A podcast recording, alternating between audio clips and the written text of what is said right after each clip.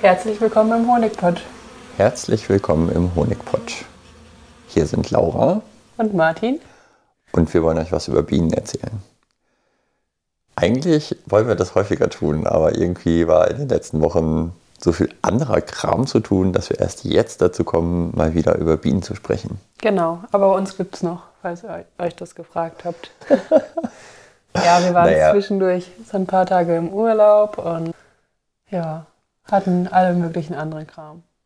Und naja, wer gezweifelt hat, ob es uns noch gibt oder nicht, der hat hoffentlich einfach mal bei äh, Live an Pias Bienenstand auf YouTube reingeschaut und gesehen, dass wir äh, noch wohlauf sind. Genau. Ja, wir haben die Oktoberfolge verpasst. Und die Novemberfolge auch, Ui, du oder? hast recht, ja. Ja. Ursprünglich hatte ich für diesen Podcast mal geplant, dass wir einfach monatlich was aufnehmen, damit man so ein, eine Art Monatsbetrachtung hat und ja, weiß, was so bei den Bienen abgeht. Und jetzt haben wir zwei Monate schon nicht aufgenommen. Das stimmt. Aber jetzt nehmen wir wieder was auf. Heute ist ein Tag vor Nikolaus. Genau. Die Bienen sind alle schon äh, fertig eingepackt für den Winter.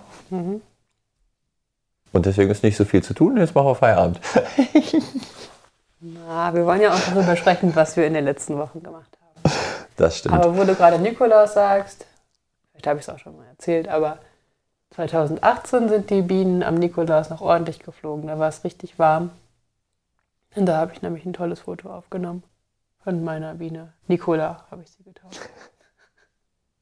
Oje, du weißt, dass du das Foto jetzt raussuchen musst, damit ich das hier äh, als Folgenfoto nehmen kann, oder? Das ist okay. Aber haben wir denn erstmal irgendwelche organisatorischen Sachen, die wir noch klären müssen? Haben wir beim letzten Mal Quatsch erzählt zum Beispiel? Wir haben uns eine Hau- Hausaufgabe aufgegeben. Weißt du noch, welche das war? Nee. Und zwar wollten wir uns, äh, wollten wir testen, ob die Bienen durch OP-Handschuhe, also so dünne Latexhandschuhe, stechen können. Und?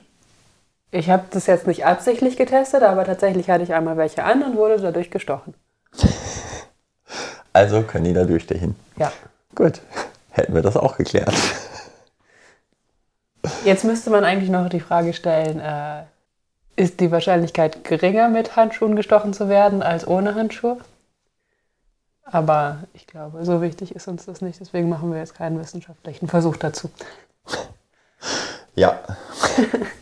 okay. noch, noch irgendwelche organisatorischen Sachen vom letzten Mal. Wir haben beim letzten Mal erzählt, dass wir die Brutlinge kurz vor der Folge äh, mit äh, behandelt haben, weil die brutfrei waren mit Phosphos. Das heißt, von oben träufeln, von unten sprühen. Und wir haben auch darüber gesprochen, dass die Bedingungen nicht so ideal waren für eine solche Behandlung, weil ähm, wenn man träufelt im Sommer, dann ist es ganz, ganz wichtig, dass die Bienen eng in der Traube sitzen, und das war nicht so der Fall. Also die sind noch ein bisschen geflogen, dadurch haben wir nicht alle Bienen erwischt. Und die saßen eben nicht vollständig eng. Ja. Ja, die Zahlen, die natürlichen Milbenzahlen der Brutlinge im Herbst jetzt waren tatsächlich nicht so ganz niedrig. Nicht so ganz niedrig ist eine arg beschönigende äh, Aussage für ähm, Mann, waren da viele Milben drin. Ja, auf jeden Fall mehr als erhofft. Wobei wir auch dazu sagen müssen, dass wir zum Beispiel letztes Jahr die Fluglinge und Brutlinge nach der Teufel, ach, nach der Oxalsäurebehandlung im brutfreien Zustand gar nicht geprüft haben und dann nur noch die Restentmilbung gemacht haben und da war alles gut. In diesem Jahr haben wir kontrolliert den natürlichen Milbenfall bei allen Völkern nochmal im Oktober und im November und haben festgestellt, dass die Brutlinge doch wohl relativ viele Milben hatten. Und zwar ähm, zwischen 10 oder äh, ja, so um die 10 Milben pro Tag war auf jeden Fall mit dabei. Ja, das ist halt eigentlich zu viel. Ja. Allgemein ähm, schien es dieses Jahr so zu sein, dass ja, der Milbenfall irgendwie relativ lange niedrig war und dann auf einmal ja, sehr stark angestiegen ist. Ja, bei uns war das so, ja.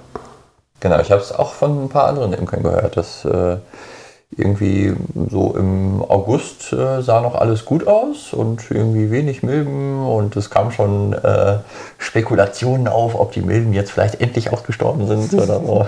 Mhm. ähm, ja, aber dann so Ende September, Oktober sind die Milbenzahlen nochmal ordentlich hochgegangen. Das hat natürlich auch ja, viele vor Herausforderungen gestellt. Also und auch bei uns sind ja, sind ein paar Völker ähm, dabei, wo wir jetzt merken, okay, die hatten zu viele Milben und die sind dadurch sehr stark geschrumpft. Oder nicht? Also ich habe bei ein paar Völkern schon das Gefühl, dass sie stärker geschrumpft sind, als sie hätten vielleicht schrumpfen müssen. Ja, zum Beispiel bei dem Schwarm habe ich das Gefühl, aber. Okay, aber äh, gehen wir erstmal. Äh, müsste ich nochmal eigentlich genauer nachgucken. Jetzt sind wir ja schon ganz tief drin. Was ist in den letzten Wochen passiert, oder? Ja. In den letzten acht Wochen. acht bis zehn Wochen. Genau. Ja, was ist passiert? Also, es ist ja eigentlich so, dass nach der Honigernte geht es so noch darum, die Völker einzuwintern, damit die erfolgreich in das nächste Frühjahr starten können. Ja, dafür gibt es halt die drei bis fünf essentiellen Sachen. Also wir brauchen eine gute Volksstärke, wir brauchen genug Futter und wenig Baron. Und die die zwei anderen Sachen wären dann auch saubere Waben und äh, eine junge Königin. Und das war das, was wir jetzt ähm, seit September gemacht haben. Also eingefüttert, da wo noch eingefüttert werden musste, Varroa-Kontrolle und ähm, Behandlung bei Bedarf und Vereinigung schwacher Völker. Ja. Und Austausch der, äh, der alten Königin durch Junge, wenn wir welche hatten. Äh, wir hatten eigentlich zu viele junge Königinnen, deswegen haben wir das überall gemacht. Genau, insbesondere ähm, von den ganzen sehr spät gebildeten Jungvölkern, da, ja, da waren viele eh viel zu klein. Ähm, also teilweise hatten die dann irgendwie nur 2000 Bienen oder so mhm. und die wurden dann halt so lange untereinander vereinigt, bis die genug Bienen hatten. Ja. Ja, das ist ja eigentlich auch ein Teil der äh, Betriebsweise einfach Imkern oder der, wie heißt das, Hohenheimer Einfachbetriebsweise. Moderne. Der modernen Hohenheimer Betriebsweise. genau. Äh, also auch noch spät Ableger zu bilden, die dann zwar nicht überwinterungsstark werden, aber die man dann zusammenlegen kann, um dann doch Völker zu erhalten, die überwinterungsfähig sind.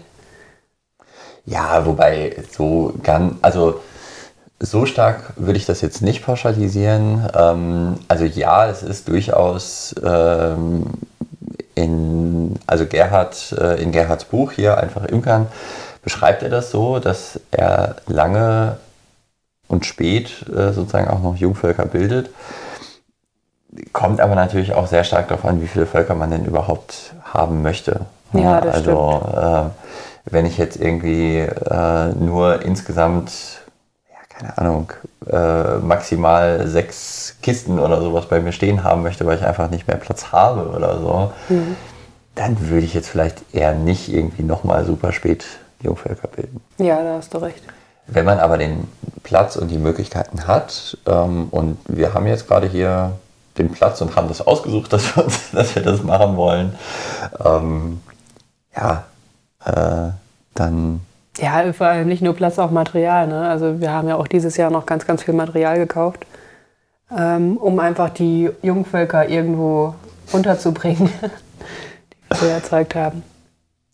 Ja gut, aber das, also genau, das müsste man aber nicht machen. Ähm, aber wir, wir hatten da irgendwie Bock drauf. Ja, wir produzieren ja einen Überschuss an Völkern, damit wir im Frühjahr an Jungimker äh, Wirtschaftsvölker verkaufen können. Oder auch an Altimker. Oder auch an Altimker, wobei ich das halt nicht so gerne mache, wenn die jedes Jahr wieder ankommen. Wenn die es nicht hinbekommen, ihre Völker über den Winter zu bringen.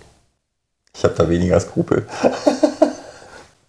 naja, okay. ich, also ich möchte nicht, dass meine Haustiere ähm, abgegeben werden und dann zugrunde zugrunde gehen, weil der Imker sich nicht vernünftig kümmert oder die Imkerin. Ja, das stimmt. Ja, was sind denn noch so, also hatten wir noch irgendwelche besonderen Sachen, die so in den letzten Wochen passiert sind? Ähm Ich hatte ja vorhin schon gesagt, dass ich bei einigen Völkern halt beobachtet habe, dass die sehr stark geschrumpft sind. Also hm, hast du die Zahlen gerade irgendwie im Kopf? Ähm, wir hatten Völker, wo ja, irgendwie im August, äh, August, September sah es so aus, ah, die haben bestimmt irgendwie 7000, 8000 Bienen oder so. Und ähm, die sind aber jetzt auf eine Größe um die, ich sag mal, dreieinhalb, 4000 Bienen zusammengeschrumpft. Der Schwarm zum Beispiel, der war sehr stark. Mhm. Und der ist jetzt unter 4000 Bienen, als wir den das letzte Mal gezählt haben.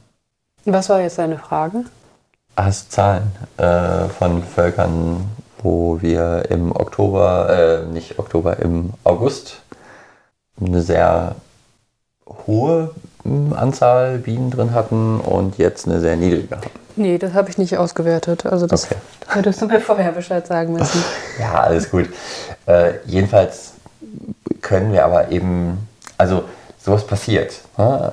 Was, was ist dann der Fehler sozusagen gewesen? Bei dem Schwarm zum Beispiel haben wir die Varroa-Behandlung nicht ähm, oder die Varroa-Kontrolle und dann die nötige Behandlung nicht ordentlich gemacht. Wir hätten den früher kontrollieren müssen. Nee, nein. Oder vielleicht. Aber bei dem Schwarm haben wir halt, äh, den haben wir gefangen, haben den kontrolliert. Es sind null Milben gefallen und ja, als wir dann im, ich glaube, September nochmal geguckt hatten, da waren die Milbenzahlen dann hoch. Ja, okay, hätten wir im August nochmal geschaut, hätten wir vielleicht was tun können, aber im September haben wir dann halt die Ameisensäurebehandlung nochmal durchgeführt. Die war auch erfolgreich. Ja, hätten wir vielleicht eher machen sollen. Ja, genau. Also Oder wir hätten äh, direkt nach dem Fangen doch mit Oxalsäure sprühen, behandeln sollen, auch wenn da null Milben fallen. Ja, so, und jetzt, jetzt nochmal systematisch. Das war jetzt mir ein bisschen zu durcheinander. Also, wir hätten bei dem Schwarm im Juli, August gucken müssen, wie viele Milben die haben. Das mhm. haben wir nicht gemacht. Ja.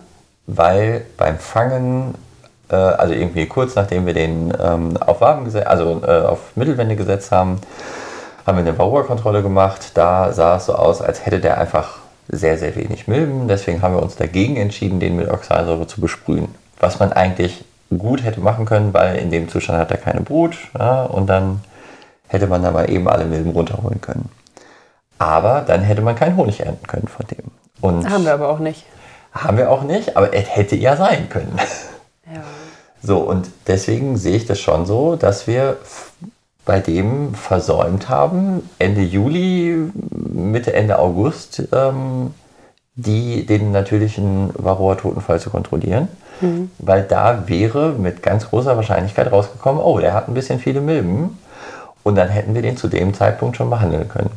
Und so haben wir erst im September kontrolliert, haben gesehen, oh, zu viele Milben. Aber in dem Moment läuft man der Behandlung hinterher. Mhm.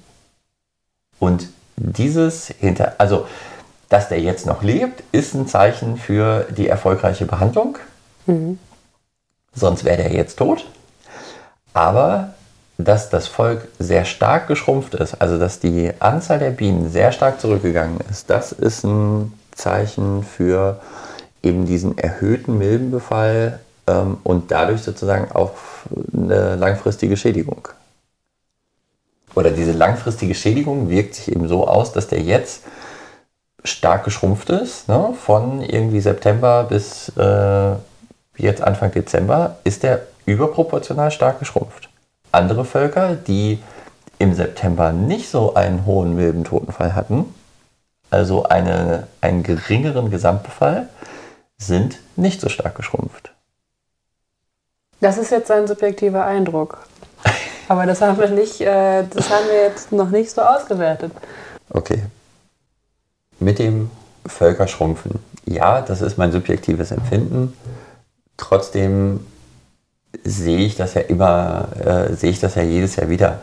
Erinnere dich an das Volk letztes Jahr, ähm, was an diesem etwas abgelegenen Außenstandort stand, wo wir die Varroa-Kontrolle auch im Endeffekt ja, zum richtigen Zeitpunkt versäumt haben und dann sind wir auch der Behandlung hinterhergelaufen. Der hatte zu viele Milben und der ist, glaube ich, äh, gestorben. Der ist tatsächlich an, an Varroose eingegangen, ja. Ja.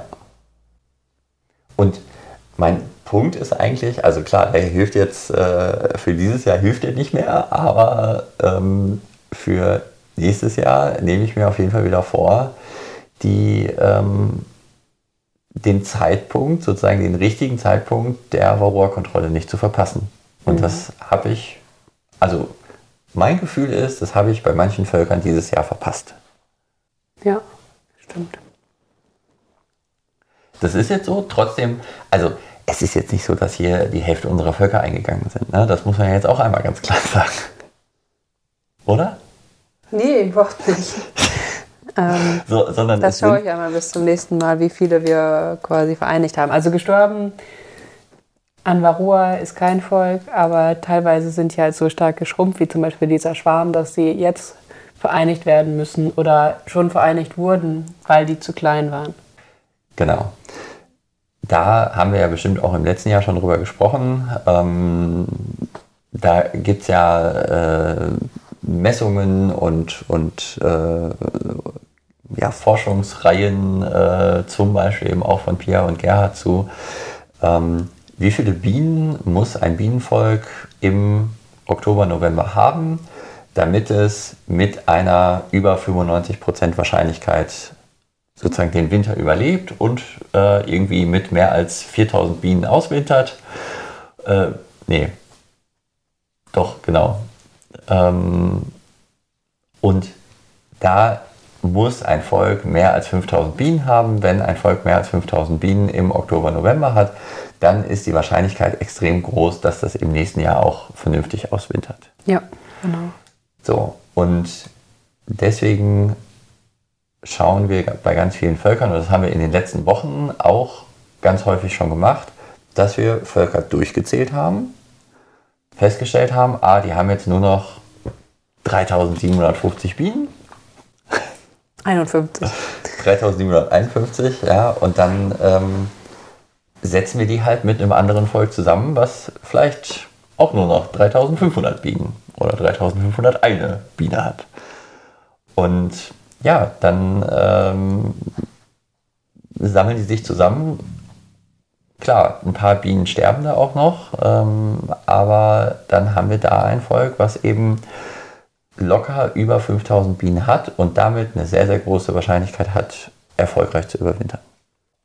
Wobei, wenn die so stark geschrumpft sind durch die Varroa-Milbe und wir die dann mit einem anderen Volk vereinigen, dann müssen wir auf jeden Fall gucken, dass am besten vorher dass wir die am besten vorher noch behandeln oder eben dann nach dem Zusammensetzen direkt. Ja, genau. Also die, da dürfen halt nicht so viele Milben drin sein, sonst äh, wird, das, wird das Problem nicht besser. Ja, ich wollte, so. ja, genau. Ich wollte das nur noch eben ergänzen, weil wenn ich jetzt ein extrem Varroa geschädigtes Volk äh, mit einem gesunden Volk zusammensetze, kann das halt sein, dass wir das quasi ja, mit den Varroa-Milben ja. anstecken, infizieren, was weiß ich. Ja. Wie da der richtige Begriff ist.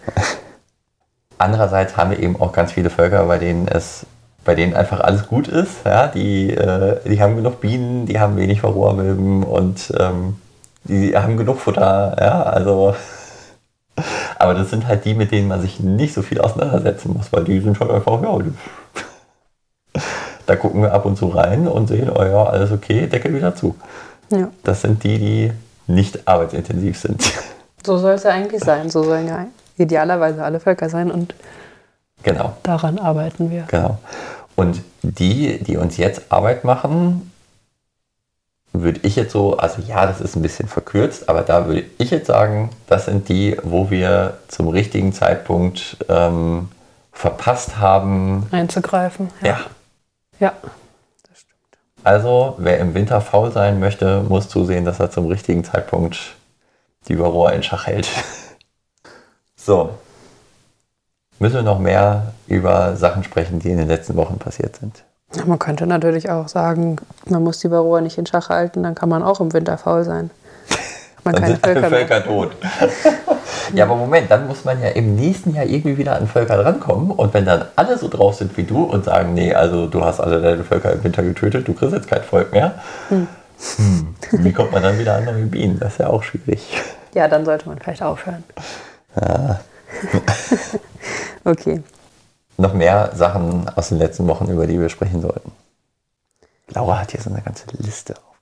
Ja, ich habe mich aber gerade total geärgert, weil ich nämlich äh, noch eine Anmerkung vom, zum letzten Mal hatte, die wir jetzt aber nicht bei Organisatorisches reingepackt haben. Ja, du kannst trotzdem auch jetzt noch Anmerkungen zum letzten Mal machen. ich mache einfach Kapitelmarken und dann geht das schon.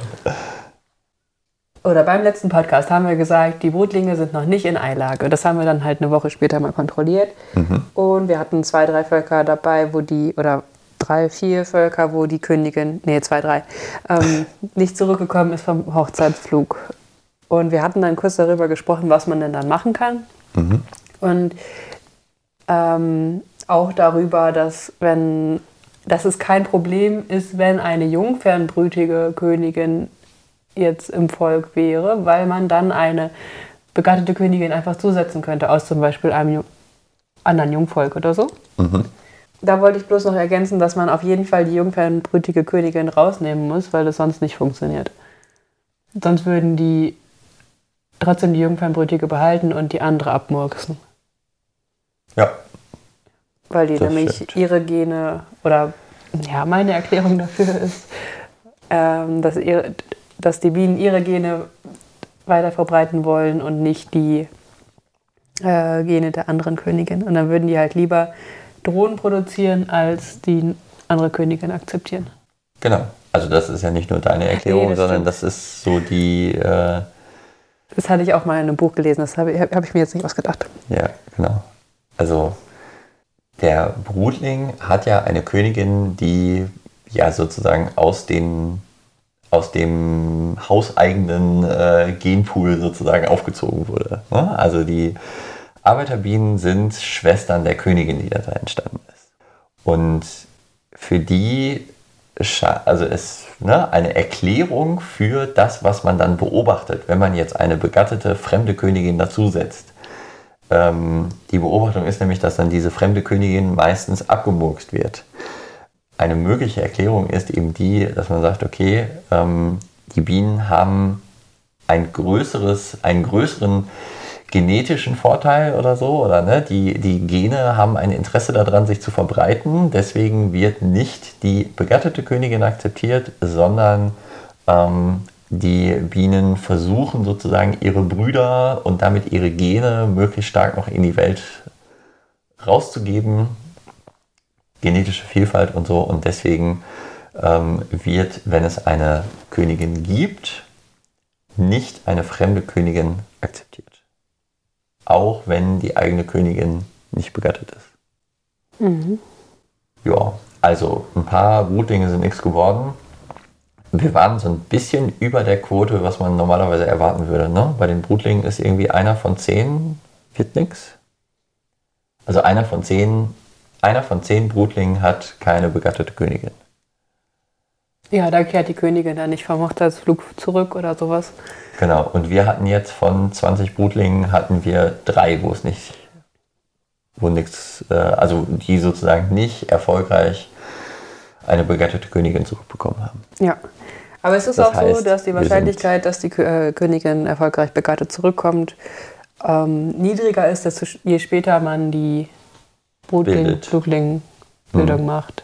Stimmt, und wir hatten irgendwie ein oder zwei, die wir extrem spät gemacht haben. Ne? Ja, also vielleicht sind wir doch in der Quote. Gut. Hast du noch mehr auf dem Zettel von den letzten Wochen? Du hattest den Honig berührt und ich hatte erzählt, dass die Probe davon schon sehr gut war. Und der, der Honig ist jetzt fertig gerührt und ich finde, der ist, das ist auf jeden Fall so der einer der besten, die wir bisher produziert haben. Von der Cremigkeit her. Oder? Würdest du mir dazu stimmen? Eins guter Honig von Cremigkeit. Also vielleicht nochmal ganz kurz, äh, wir hatten uns ja dieses Rührgerät besorgt und ähm, Genau, ich übe immer, üb immer noch ein bisschen. Äh, ja, den richtigen Weg zu finden. Der erste Honig war so ein bisschen überrührt, aber der zweite ist recht gut geworden. Genau. Wobei da immer noch so ein paar etwas festere Kristalle drin sind, ne? Das stimmt. Ja, aber der ist schon, also auf meiner Skala wäre der schon bei 8 von 10. Oh, vielen Dank. Ja, genau. Also es ist, ist ein ganz interessantes Gerät. Ich äh, taste mich da weiter ran und ähm, ja, wenn ich, sobald ich ein Patentrezept gefunden habe, äh, lasse ich es euch wissen. Ach, ich dachte, du lässt es dann patentieren. hm. Schöpfungshöhe und so. Naja, gut. Noch mehr aus den letzten Wochen. Ah, ich habe schon mal ein bisschen äh, angefangen, Altwaben einzuschmelzen. Mhm. Und ja, hab, äh, das habe ich an einem relativ warmen Tag gemacht und ähm, habe so gedacht, ach, die Bienen fliegen nicht so viel, die werden schon nicht kommen. Und ähm, ja, natürlich sind die doch gekommen. Okay, das war aber im September. Habe ich das beim letzten Mal schon erzählt? Mhm. Oh, okay. ja. Eigentlich wollte ich seitdem nochmal. Äh, Viel mehr einschmelzen. Mh, aber ja. bin irgendwie noch nicht dazu gekommen. Ja, verflixt. Mhm, hoffentlich sind die Waben noch da und noch nicht von der Wachsmatte schnabuliert. Ah, ich habe äh, letzte Tage noch geguckt. Wir scheinen die kühl genug gelagert zu haben, dass die Wachsmotte nicht zu sehr äh, ausgerastet ist. Gut. ähm, ja, okay, also habe ich schon erzählt, brauche ich nicht nochmal erzählen. Was haben wir noch? Sonst können wir jetzt dazu kommen, Ach was so, wir haben die Mäusegitter angebracht. Ja. Zumindest so viele, wie wir hatten. Jetzt sind wir gerade. Äh, ich muss neue Mäusegitter besorgen. Uns fehlen noch ein paar. Ah ja, und wir haben schon die ersten äh, Flugloch-Schaumstoffverschlüsse rausgenommen. Ja. Genau, also Reizeit ist jetzt eigentlich vorbei. Es ist kühl, es ist dauerhaft kühl. Ja. Und da können die raus. Dann ja. haben die Bienen es einfacher, tote Bienen rauszubringen, weil mit dem Mäusegitter äh, ist das schon nicht so ganz einfach. Und ja, dann haben wir einfach eine größere Fläche, die rauszuwerfen. Genau. Können wir jetzt drüber sprechen, was in den nächsten Wochen passiert?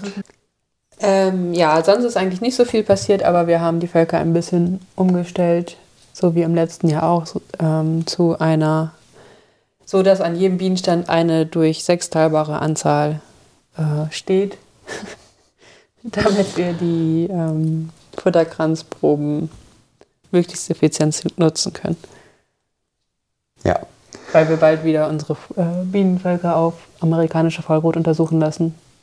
Genau, und da können ja immer sechs Völker in einer Probe beprobt werden und deswegen versuchen wir immer die Bienenstände so auszustatten, dass da eben durch sechs teilbare Mengen an Völker stehen. Mhm. Ja, und ich finde die Anzahl auch ähm, praktisch, so vom Arbeiten her. ja, oder? Ja, also auf man jeden kann Fall. Ja, gut ja. an sechs Völkern arbeiten oder an zwölf. so, oder jetzt, 18. Ja, aber wenn da, ich meine, wenn da jetzt nur vier oder drei oder so stehen, dann ist es manchmal nicht. Dann ist es aufwendiger, dahin zu fahren oder dann ist die Fahrzeit deutlich länger als die Arbeitszeit dort. Ja, genau. Ich glaube, das, das ist, glaube ich, der entscheidende Punkt. Ne? Ähm, wenn ich jetzt irgendwie eine Viertelstunde zu einem Bienenstand hinfahren muss und dann da nur fünf Minuten zu tun habe, dann fühlt sich das halt so an, als wäre ich halt ewig unterwegs gewesen. Mhm. ja, genau. Das stimmt. So, noch mehr Sachen, die in den letzten Wochen passiert sind. Ähm, die Bienen sind noch größtenteils in der Brut. Wir haben einen kleinen Anteil an Völkern, die nicht mehr brüten. Das kann ich jetzt nur einen Schätzwert geben. So 5 bis 10 Prozent brüten jetzt schon nicht mehr. Mhm. Aber die anderen haben alle noch so ein bisschen Brot zumindest. Äh, ja, aber das ist auch, ähm, also das, wir haben jetzt nicht reingeguckt in alle Völker, um das zu bewerten, sondern wir haben auf die Windeln geschaut, auf die Schubladen und haben nach dunklem Gemüll geguckt. Und wenn da dunkles Gemüll ist, so Brocken, dann denken wir, dass das eher die Zelldeckel der Brut sind als Zelldeckel vom Futter. Die Bienen gehen ja aus der Brut, wenn es irgendwie mal ein paar Tage hintereinander so Nachtfröste gab. Und wir hatten zwar jetzt schon ein paar kalte Nächte, aber meistens war es halt nur so eine oder zwei. Und deswegen, ja, manche sind jetzt schon brutfrei, aber ich gehe davon aus, äh, jetzt für die nächsten Tage ist auch noch mal mehrere Tage hintereinander Nachtfrost angesagt. Ähm, ja, spätestens irgendwie kurz nach Weihnachten dürften alle Völker brutfrei sein. Sollten die sein, damit ja. wir die Restentmilbung durchführen können. Also mit Oxalsäure träufeln genau. im brutfreien Zustand. Ja. Dann sind wir jetzt schon bei dem, was in den nächsten Wochen passiert, oder? Ja. ähm, ja, was passiert in den nächsten Wochen? Wir haben ein paar Völker, die irgendwie noch so einen kleinen Schluck Futter brauchen, oder? Habe ich das irgendwie falsch im Kopf? Hm. Sollte nicht so sein.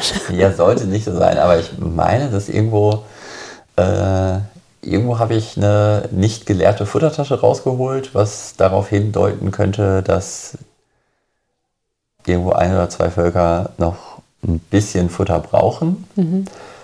Ähm, ja, jetzt ist natürlich schwierig, da irgendwie Futter reinzubekommen. Das heißt, die werden wahrscheinlich irgendwie eine Futterschale unten drunter kriegen, äh, dass die da nochmal die letzten zwei Kilo sich reinschlürfen können.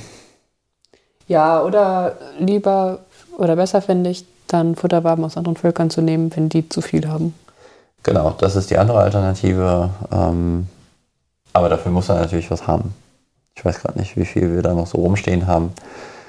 Ansonsten, äh, was ich jetzt letztens hier bei äh, einer anderen Imkerin gesehen hatte, äh, als wir hier live von Pias Bienenstand gemacht haben, eine Leerzage drunter stellen und dann eine Futtertasche in die Leerzage hängen. Mhm. Wobei das natürlich auch nicht uneingeschränkt klappt, weil die Futtertasche einfach extrem tief ist. Ne? Und da müssen genau. sich die Bienen sehr, sehr weit runter reinhängen und äh, ja, das kann dann auch zu Schwierigkeiten führen. Ja. Ja, was passiert noch? Laura, du hast es gerade schon angesprochen. Die Oxalsäure-Träufelbehandlung zur Restentmilbung im brutfreien Zustand mhm. wird demnächst kommen. Ja. Ja, und wir müssen noch ein paar weitere Völker wieder noch vereinigen. Du hast ja gerade gesagt, der Schwarm hat nur so 3750 Bienen. Da würde ich sagen, dass wir den eventuell auch noch mit einem anderen Volk vereinigen. Ja, auf jeden Fall. Die, ja, gut, auf jeden Fall. Äh, wenn wir es nicht machen, dann starten die wahrscheinlich eher schwach ins neue Jahr. Ach so, und du brauchst noch ein schwaches Balkonvolk, oder?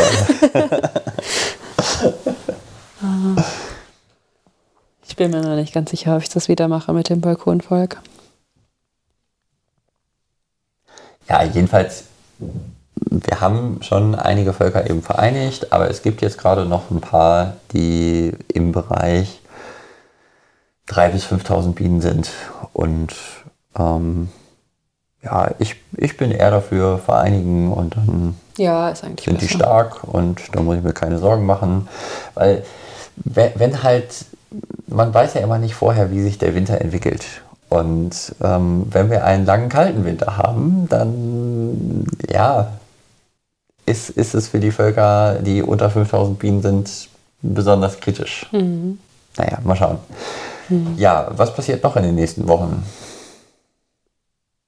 Wachsschmelzen. Ich muss unbedingt das Wachsschmelzen zu Ende machen, damit wir dann demnächst auch äh, neue Mittelwände einlöten können für die neue Saison.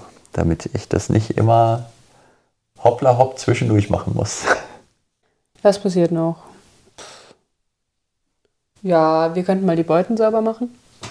Da bin ich zu faul für, glaube ich. Oder überhaupt ein bisschen die, das Lager sauber machen und so. Ja, aufräumen. Ja, Winter, Winterarbeiten des Imkers sind äh, Aufräumarbeiten. ja. Sonst noch irgendwas? Nö, sonst ja, Honig abfüllen. Ne? Ähm, das, ja, das machen wir ja kontinuierlich. Das Honiglager ist immer noch gut gefüllt und äh, das muss bis zum Mai wieder leer sein, damit die äh, Behälter wieder verfügbar sind. mhm. Ja, vielleicht sollten wir jetzt vor Weihnachten noch ein bisschen mehr abfüllen. Genau. Ja, was haben wir noch? Hm, nichts. Entspannen passiert in den nächsten Wochen auch noch. Naja, schauen naja. wir mal, ne? Okay. So, muss ich noch ein unnützes Teil des Monats rauskramen? Ja. Oder hast du noch mehr zu, was passiert in den nächsten Wochen? Nee, warten auf den Frühling. Und Oha, hoffen, da bist hoffen du, dass die Salbeide bald blüht. Formal ist es gerade noch Herbst, ne? Das ist dir schon klar. Also äh, ja, wir müssen Winter. jetzt erstmal warten auf den Winter und dann äh, können wir warten auf den Frühling. Der Winter ist immer so lang ohne die Bienen. Ja, das stimmt. Ja, also unnützes Teil. Es gibt ja sehr viele kreative Köpfe, die so allerlei Hilfsmittel herstellen, wie zum Beispiel den Wabenwender, äh, der bei der Honigernte sehr, sehr gut unterstützt. Aber ja, es gibt auch einfach viel unnützen Kram. Und ähm, das ist so, so ist ja eben auch diese Kategorie hier entstanden, dass ich einfach sehe, okay, es gibt viel unnützen Kram.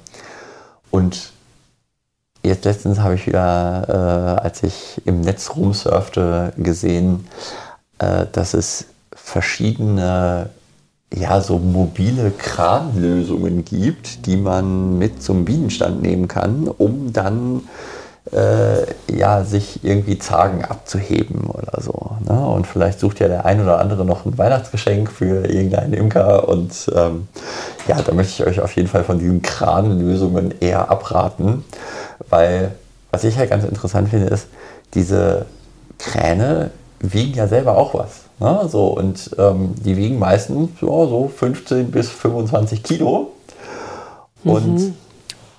wenn ich, äh, ja, wenn ich einen 25 Kilo Kran erstmal zu meinem Bienenstock schleifen muss, um eine 25 Kilo Zage von dem Bienenstock runterzuheben, dann frage ich mich schon so, okay, wo, wo, wie hat mir das Ding jetzt gerade geholfen? Ja, vielleicht ist das eher gedacht für, ein, wenn du halt einen Stand hast, dann lässt es da stehen und ja, aber warum, schleppst es halt nicht hin und her. Ja, aber warum kann man die dann zusammenklappen, damit die in den Kofferraum passen?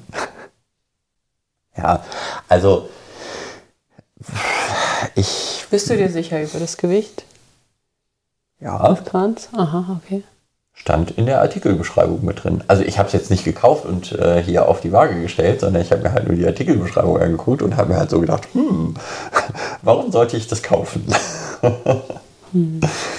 Also ja, ähm, auch da so ähnlich wieder wie bei den Handschuhen. Ähm, klar kann man, wenn man jetzt irgendwie Bandscheibenvorfall, hast du nicht gesehen, äh, oder ne, bestimmte Rahmenbedingungen gibt es mit Sicherheit, die dazu führen können, dass man sagt, ey, ich, so ein Kran hilft mir dabei, mein Hobby, was ich lange gemacht habe, weiter auszuführen oder so. Ne? Ja, holt euch so einen Kran. Aber, ja, aber man könnte halt auch ähm, eine geteilte Zage nehmen. Genau, es gibt ja auch noch geteilte Zagen. Ähm, aber andererseits, wenn man jetzt einfach neu mit der Imkerei anfängt und ähm, sich denkt, ach, was könnte ich mir hier noch Schönes für mein Hobby gönnen, dann würde ich halt eher von so einem Kran abraten, weil ich glaube, dass man ähm, ja mit mit bisschen äh, körperlicher Betätigung ähm, da vielleicht auch gar nicht schlecht fährt bei so einem Hobby und sich nicht alles bis aufs letzte Stückchen äh, durch technische Hilfsmittel erleichtert.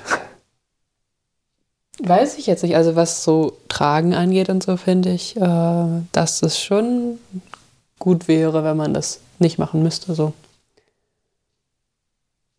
Ja, aber es hält einen auch fit, wenn du häufiger mal was trägst. Natürlich muss man darauf achten, dass man nicht falsch trägt. Ja? Ähm, es gibt ja äh, irgendwie nicht aus dem Rücken heben, sondern aus den, aus den Knien oder sagt man das aus den Knien, dass man so aus, aus den, den Beinen heraushebt. Ja. Ähm, und solche Sachen. Also das, das macht auf jeden Fall Sinn, sich damit auseinanderzusetzen, wie man Gewicht, also wie man schwere Sachen rückenschonend bewegt. Ja, weil sonst hat man, also sonst hast du irgendwann den Rücken kaputt. Ja, das muss ja auch nicht sein. Hm. Aber ich finde es eben explizit unnötig, wenn man einigermaßen gesund ist, äh, kriegt man das auch, äh, kriegt man das hin, so eine Honigzage zu bewegen. Man muss die ja nicht einen halben Kilometer zum Auto schleppen, sondern vom Volk runter auf äh, eine Sackkarre oder auf irgendwie so ein, ein Transportmittel, was man dann hat, ähm, um das zum Auto zu bringen. Ähm, da habe ich ja gar nichts gegen aber jetzt eben irgendwie noch so einen komplizierten Kran mit dazu zum Bienenstand zu schleppen, um dann die Zage vom Bienenstock quasi auf die Sackkarre rüber zu hieven, das finde ich ein bisschen übertrieben. Hm. Das ist, glaube ich, mein Punkt. Ja, da kann man sich vielleicht dann lieber Hilfe holen oder so. Aber bei mir ist es auf jeden Fall so, ich kann zwar ein, zwei Honigzagen runtertragen, aber ich habe danach, also vom Polk runternehmen, aber ich habe danach Rückenschmerzen. Dann müssen und wir nochmal Rückenschule. Machen wir das ja glücklicherweise zusammen. Ähm, vielleicht haben die Leute, die sich einen Kran kaufen würden, dann äh, auch irgendwie die Möglichkeit, anstattdessen einfach einen Nachbar zu fragen oder so, ob der einmal mit anpackt. Ja. Honigernte ist ja auch nur ein oder zweimal im Jahr. Genau. Ich würde nicht uneingeschränkt sagen, dass es äh, gut ist und fithaltend ist, immer so schwer zu steppen. Aber ist ein anderes Thema. okay. Gut, hast du noch eine Buchempfehlung? Äh, ich habe heute keine Buchempfehlung. Dann machen wir jetzt Feierabend. Nein. Wie nein? ähm, wir waren im Kino. Oh je. wir haben den Film Tagebuch einer Biene gesehen. Und ähm, ich habe mich die ganze Zeit aufgeregt. ja, ich habe versucht, den Film zu genießen und äh, eher darauf, auf die schönen Bilder zu achten und nicht so sehr auf das, was alles nicht richtig ist. Ähm, da waren ein paar Sachen bei, die nicht ganz korrekt erzählt wurden. Und da waren ein paar Sachen bei, die einfach hart falsch sind.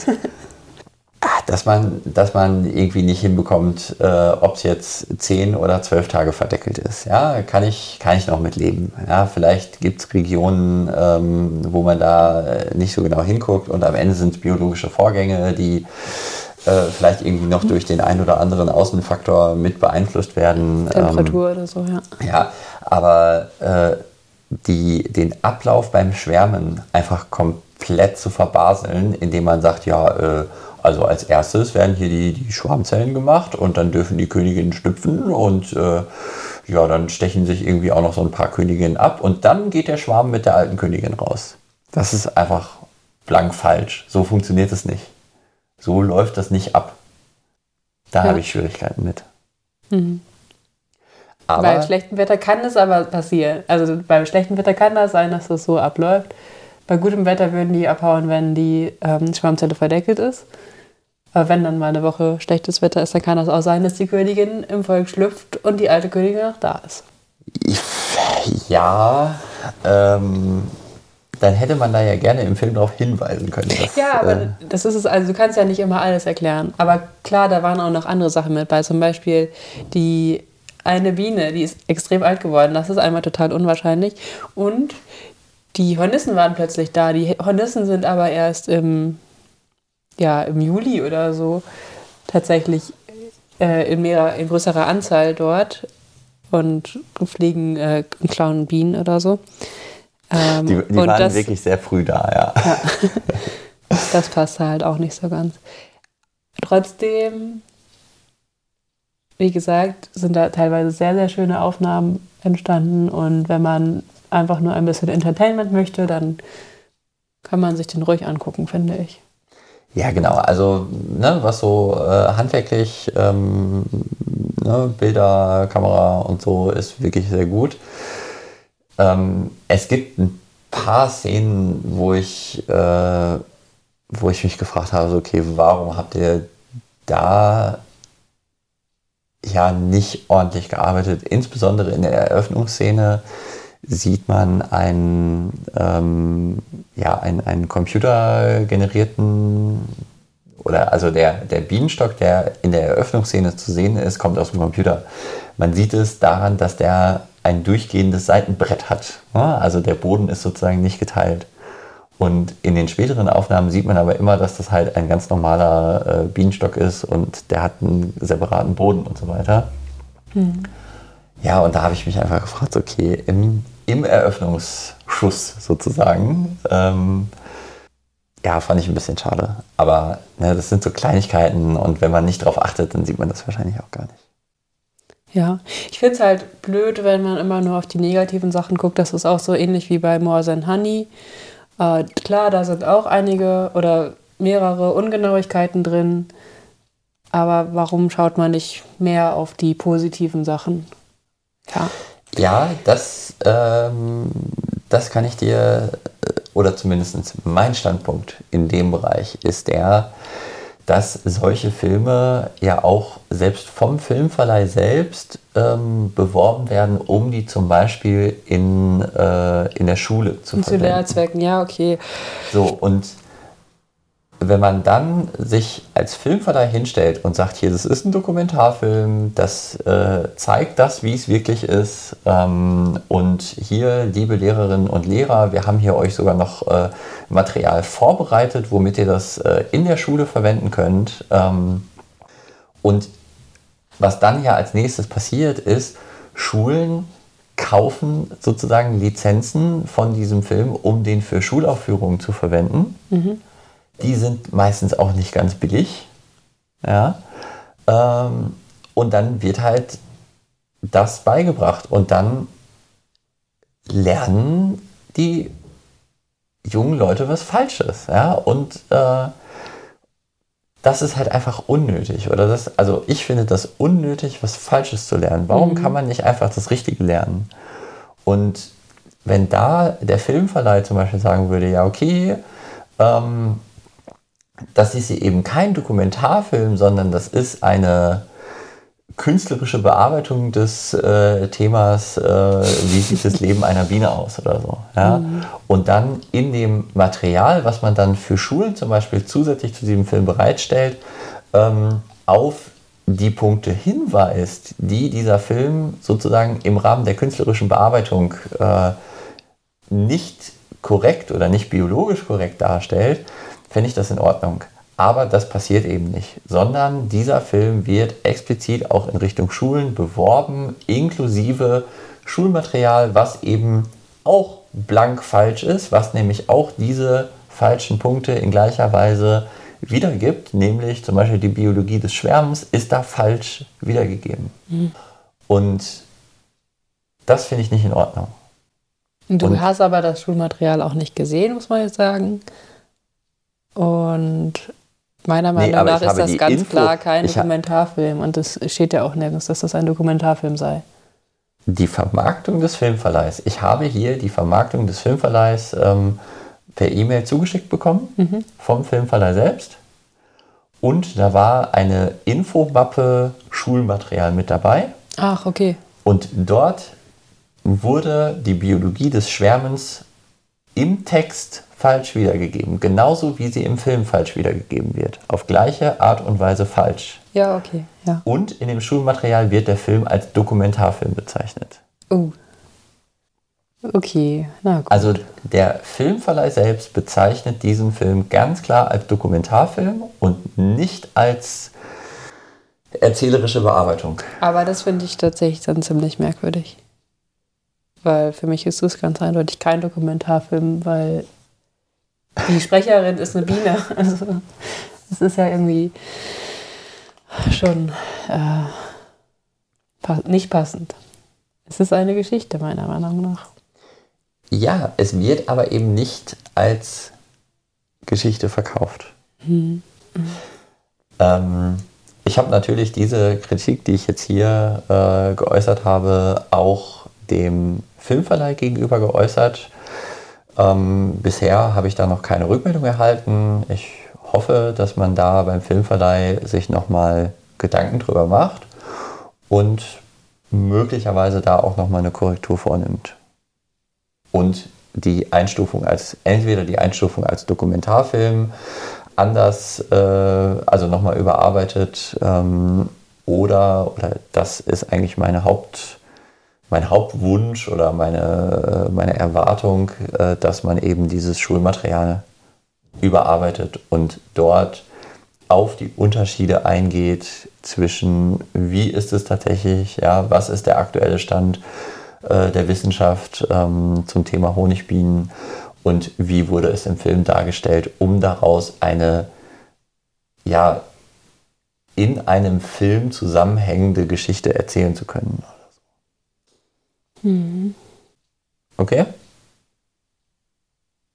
Laura ist nicht zufrieden damit. Ach, ich denke gerade darüber nach, dass es halt sehr, sehr aufwendig ist, den aktuellen Stand der Wissenschaft äh, vollständig zu recherchieren vorher. Und wenn dann so eine, ein Filmproduzent schon mit einem Bienenwissenschaftler zusammenarbeitet und quasi den, so stelle ich mir das vor, dann fragt ja, ist denn alles korrekt? Und der sagt ja, dann würde ich ja als Produzent erstmal davon ausgehen, dass das auch wirklich korrekt ist. Und, naja, äh, Moment, das, also. Die Produzenten haben ja mit einem Wissenschaftler zusammengearbeitet. Ja, natürlich ist es schwierig, irgendwie dem aktuellen Stand der Wissenschaft hinterherzurennen. Ja. So.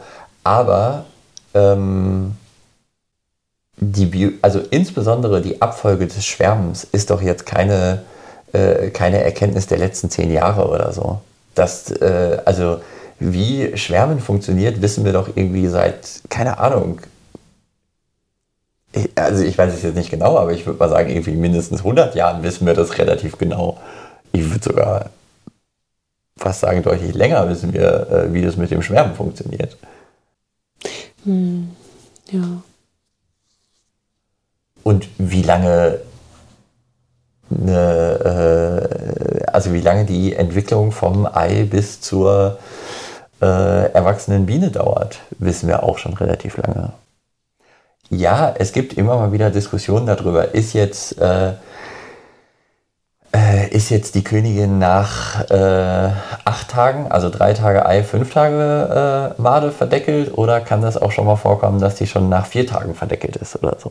Hm. Ja, äh, können wir darüber diskutieren, ja, da müssen wir dann irgendwie auch äh, anfangen darüber zu sprechen, okay, ähm, ne, wenn äh, das Ei äh, um 0 Uhr 1 äh, gelegt wurde, ja, ähm, das habe ich mich mal gefragt. Am vierten Tag um 23.59 Uhr wird die Zelle verdeckelt. Ist sie dann nach vier oder nach fünf Tagen verdeckelt oder so? Aber ähm, die grundsätzliche Abfolge beim Schwärmen, dass Schwarmzellen angelegt werden, dass der Schwarm, sobald die erste Schwarmzelle verdeckelt ist, bei der nächsten Möglichkeit, also passendes Wetter, abhaut. Und dass das typischerweise nicht so ist, dass die alte Königin erstmal noch da bleibt, im Stock wartet, bis die Königinnen geschlüpft sind, bis das Abmurksen der Königin stattgefunden hat und dann erst abhaut. Ja, das sind doch Sachen, die wir schon lange wissen. Und da muss ich, also ich kann oder ich habe Verständnis dafür, dass man für diese filmische Umsetzung für diese Geschichte, die man da erzählen möchte, sich dafür entschieden hat, ähm, das so darzustellen, weil das halt ein paar Sachen einfacher macht vom, äh, vom Erzählablauf in dieser Geschichte. Weil sonst hätte man wahrscheinlich noch ähm, eine dritte Biene äh, gebraucht, die halt als Erzählerin fungiert. Ähm, und das wäre halt schwierig gewesen. Ähm, dass man da von diesem Schema abgewichen ist, finde ich in Ordnung. Aber es dann im Nachhinein so zu verkaufen, als wäre das die Wahrheit, damit habe ich Schwierigkeiten. Mhm. Ja. Okay. Mhm. Feierabend? Mm, du sagtest gerade, wenn die Königin um 0.15 Uhr ein Ei legt, legt sie die 2000 Eier, die sie legen kann, wenn sie jetzt max also maximale Legefähigkeit oder so ist, ähm, legt sie die dann über 24 Stunden verteilt oder legt sie die über äh, 12 Stunden verteilt und macht 12 Stunden Pause oder 6 Stunden Pause oder sowas? Keine Ahnung. Ja, nur so als äh, offene Frage. Vielleicht weiß das es ja jemand. Dann könnte das uns jemand in den Kommentaren schreiben. Oder eine E-Mail schreiben. Eine E-Mail schreiben. An honigpott.honigpott.eu. Honigpott mit, mit D, D. at honigpott mit doppel-t.eu, genau. Aber ihr könnt auch, ja, macht das mal. Also schreibt uns eine E-Mail. Wir freuen uns immer auf äh, Mails. Mit Kommentaren, Anmerkungen, äh, Vorschlägen für unnütze Teile oder gute Bücher. Genau. Oder sonstiges. Ja. Ich glaube, dann machen wir jetzt mal für heute Feierabend. Mhm. Vielen Dank fürs Zuhören. Danke fürs Zuhören. Bis zum nächsten Mal. Hoffentlich etwas eher. ja, das ist ein Hobbyprojekt, das bleibt auch ein Hobbyprojekt und äh, deswegen kann es auch äh, mal vorkommen, dass es ohne Ankündigung länger dauert, bis die nächste Folge kommt. Bis zum nächsten Mal. Habt schöne Feiertage und ja, bis in 2022. Uh. Tschüss. Tschüss.